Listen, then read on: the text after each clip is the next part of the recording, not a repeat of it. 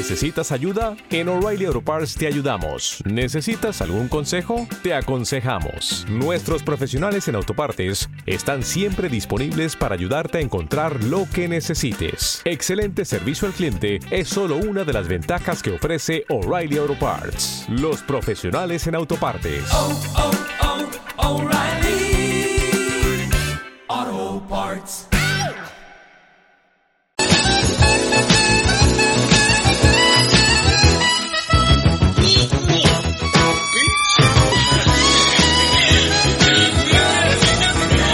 Caminando hacia las 11 de la mañana, 19 minutos los que nos separan de ellos y tenemos a nuestra última invitada de estas mañanas de Onda Aragonesa.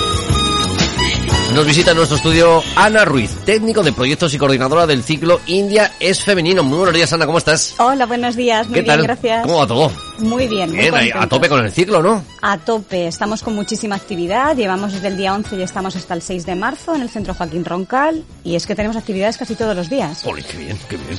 Oye, para haber podido organizar un ciclo, poder tener, eh, bueno, llenarlo de, de programación y sobre todo en estos tiempos de pandemia, pues, pues claro, pues todavía con más dificultades, ¿no? Nos habrá costado trabajo poderlo hacer. Hemos tenido que adaptar muchas cosas y ya sabes que ahora mismo pues prima el tener la seguridad de saber que esto es un espacio seguro y se va a poder salir bien. Entonces hay algunas cosas como las conferencias que las hemos pasado a formato online, pero siguen en pie. Es decir, que son gratuitas. Todo este ciclo está financiado por el Gobierno de Aragón, con lo cual si tú quieres apuntarte te metes en la web y lo único que ahora nuestro formato va a ser por Zoom, pero van a seguir haciéndose. Bueno, lo que hablamos en otras ocasiones con otras actividades que hay, es decir, al fin y al cabo, pues bueno, ahora lo tenemos que hacer todo a través de estas plataformas, antes se hacía todo presencial, eh, ahora podemos llegar a muchísima más gente y que cuando esto vuelva a la normalidad podremos hacerlo de forma presencial y de forma online para los que están fuera. Sí, a ver, tenemos la ventaja. A mí me dio un poco de pena, porque es verdad que vienen grandes, o sea, están invitadas grandes personalidades que trabajan entre mujer e India, es decir, viene Antonio Navarro de la Universidad de Córdoba, venía Ana García Arroyo de la Universidad de Valencia, teníamos a Manjula Barakishan de Madrid, o sea, todo Eva Fernández del Campo de la Universidad de Historia del Arte de Madrid también de la Complutense, o sea, que todos los días yo tenía ganas de conocerlas físicamente, ahora las voy a conocer a través de una pantalla. Bueno, te vas a quedar sin el achuchón. Me voy a quedar sin el achichón, que a mí eso me va a dar mucha pena. Pero es verdad que, gracias a que lo abrimos por Zoom, se nos ha apuntado gente de Canarias, por ejemplo. Claro. Jamás habrían venido aquí. Claro. Esas son las partes positivas que tenemos que sacar a toda esta revolución tecnológica que, que tenemos en estos momentos. Todo esto viene eh, organizado por la ONG de Kumara Infancia del Mundo y que es donde estáis desarrollando este ciclo desde el pasado 11 de febrero hasta el 6 de marzo en el centro Joaquín Roncal. Eh, ¿Cómo os podemos encontrar aparte de todo esto? Mira, eh, podéis entrar en nuestra web, cumarinfanciadelmundo.org, porque allí estarán linkadas las actividades a Indias Femenino, que tiene su página web propia. Pero la idea es que entre- entréis a través de la organización, porque esto es parte de la programación que hacemos de educación al desarrollo, donde lo que hacemos en este caso, en este proyecto concreto, es contar eh, hacer una reflexión acerca de la igualdad de género a través de una realidad muy concreta que es la mujer en India, ¿no? Que India, no sé si lo conoces, pero es el país más peligroso para nacer mujer hoy en día. Ay, es que hay varios en el mundo. que Hay todavía- varios, pero a mí Sí, me sorprendió, por desgracia, entrar en un primer plano cuando hay países que están en conflicto bélico o tú piensas en un Afganistán y en cambio India está por encima de datos.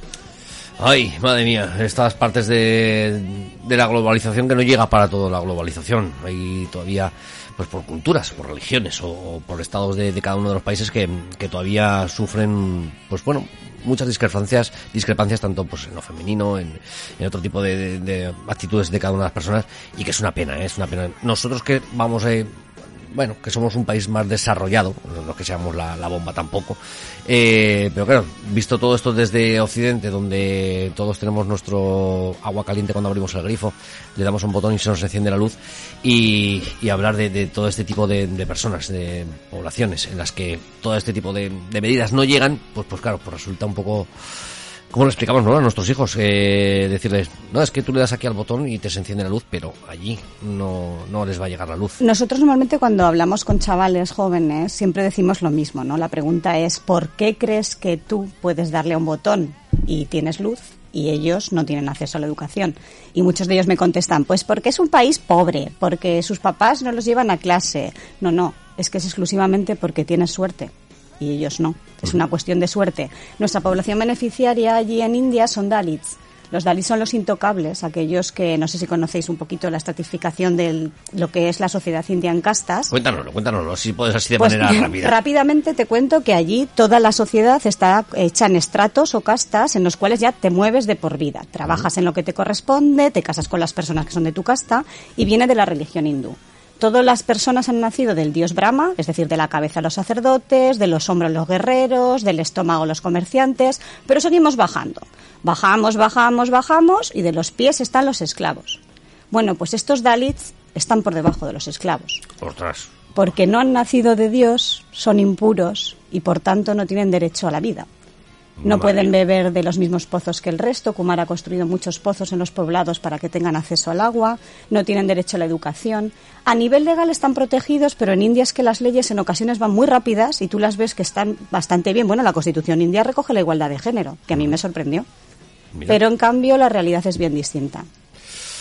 Ay, ay, ay, y claro, y todo esto pues intentan luchar con ONGs como las vuestras, que, que vais ahí trabajando poco a poco y que me imagino que evidentemente no, no es fácil sobre todo convencer, ¿no? A, Pues bueno, yo siempre digo que las mujeres indias no son víctimas de nada. Nosotros trabajamos desde el 2004, cada vez nos concentramos en una zona más pequeña, empezamos como, "Uh, infancia del mundo, Vietnam, Tailandia, India, pero poco te, poco te das cuenta que como esto es una gota en el océano, cuanto más te concentras, mejor lo ves. Ahora estamos en una zona de Andhra Pradesh y hago un proyectito también en Telangana y hacemos lo, lo que es para intentar hacerles un hábitat digno. Tenemos un centro de salud, colegios mixtos y bilingües, eh, tenemos talleres de formación para mujeres. Esta última vez hemos hecho casitas para, a nombre de las mujeres, fíjate tú el cambio. casi Tan, nada. tan fuerte que hubo personas que se echaron atrás con tal de no poner la casa a nombre de su mujer, prefirieron no tener casa. Pero en este caso concreto vimos un cambio de verdad, porque hemos puesto, era un concurso, solo eran 20 casas, financiadas por Ayuntamiento de Huesca, el Gobierno de Aragón, o sea, distintas instituciones y nuestros socios y padrinos, obviamente. Y lo que sí que sucedió es que cuando empezamos a trabajar con ellas, cuando hacíamos talleres, venían los maridos.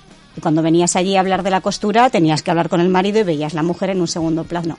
Pero en este caso, como las casas venían a su nombre, venían las primeras y venían con su plano, explicándote que esa casa de 40 metros estaba muy bien, pero que ellos querían la cocina más grande o en otro sentido. Y fue muy bonito ver cómo de repente tenían un poder en la sociedad suya muy distinto. Se reúnen y toman decisiones. O sea, que se ve el cambio. Bueno, pues poco a poco, que vaya llegando, que vaya llegando todo este tipo de cambios que, es necesario, es necesario. Yo no sé, es que no, entiendo todavía, nos pasa todavía en, nuestro país, es decir, que todavía tenemos mucha desigualdad. ¿Te está gustando este episodio? Hazte fan desde el botón Apoyar del podcast de Nivos. Elige tu aportación y podrás escuchar este y el resto de sus episodios extra. Además, ayudarás a su productor a seguir creando contenido con la misma pasión y dedicación.